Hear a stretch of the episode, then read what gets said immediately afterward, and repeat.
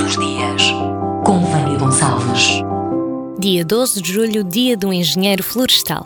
Engenharia florestal é o ramo da engenharia que visa a produção de bens oriundos da floresta ou de cultivos florestais. Tradicionalmente, o campo de trabalho restringia-se às grandes indústrias de carvão, celulose e madeira serrada. Hoje, com a certeza de que a humanidade depende do ambiente em que vive, esta profissão ganhou importância noutros setores. Nas agências governamentais, o engenheiro florestal trabalha para manter as áreas protegidas e fiscalizar o uso das áreas utilizadas pela iniciativa privada. Nas agências de certificação, cria meios para que os consumidores conheçam o comportamento das empresas florestais em relação ao ambiente. Como consultor independente, alavanca a formação de culturas florestais em pequenas, médias e grandes propriedades florestais, gerando benefícios para as pequenas comunidades e para a sociedade em geral. O ensino florestal de nível superior começou na Alemanha, na Academia Florestal, criada em 1811. A essa iniciativa seguiram-se outras em países na Europa.